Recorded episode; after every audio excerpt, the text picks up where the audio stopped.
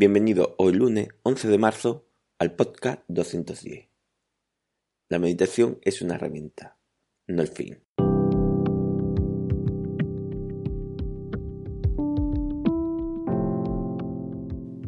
Bienvenidos de nuevo a Meditación Online y Mindfulness, producido por pcardenas.com, el podcast donde hablaremos de técnica, prácticas, noticias, dudas y todo lo relacionado con la atención consciente plena y cómo aplicarla.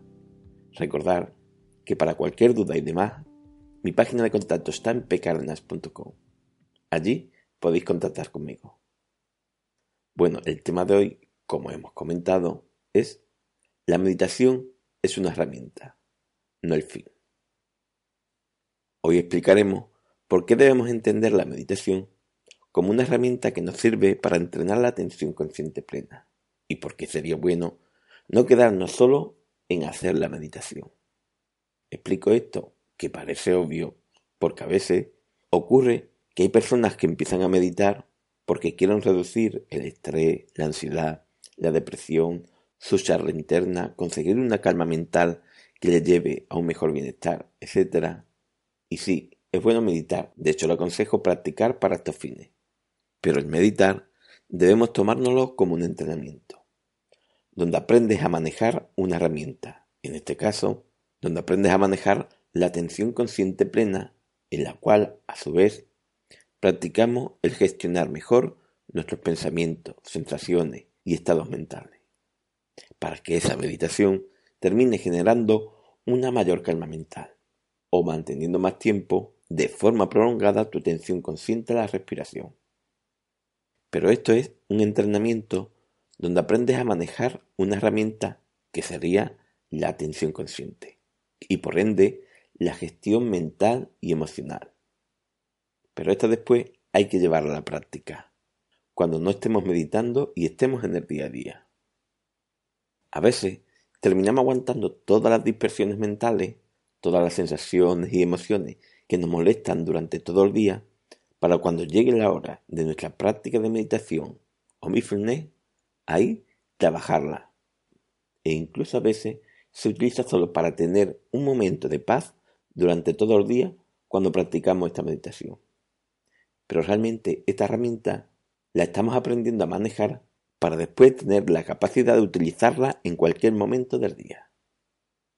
Que vas por la calle y recuerdas algo, ves algo, te pita un coche, estás discutiendo mentalmente contigo mismo. Ese, ese es el momento que tienes que utilizar esta herramienta. Es el momento de gestionar ese instante mediante la atención consciente. Que estás en el trabajo y tienes una reunión o tienes que verte con tu jefe o esa persona que no te cae bien y notas en ti ese malestar interior. Ese, ese es el momento de poner la atención consciente en práctica. Que alguien te acaba de decir algo o hacer algo que te molesta y lo tienes en tu mente y esa sensación o charla interna no para, ese, ese es el momento de aplicarla. O a veces con cosas simplemente pequeñas, porque al final del día todo suma.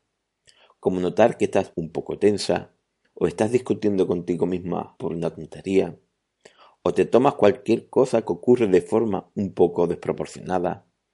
Ese es el momento de utilizar esa herramienta que hemos entrenado, la atención consciente y su gestión de pensamientos y emociones. Porque al final todo suma.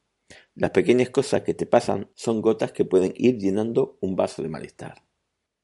Y esas pequeñas y otras cosas que te pase que te genere mayor malestar terminan consiguiendo que prácticamente todo el día te sientas mal.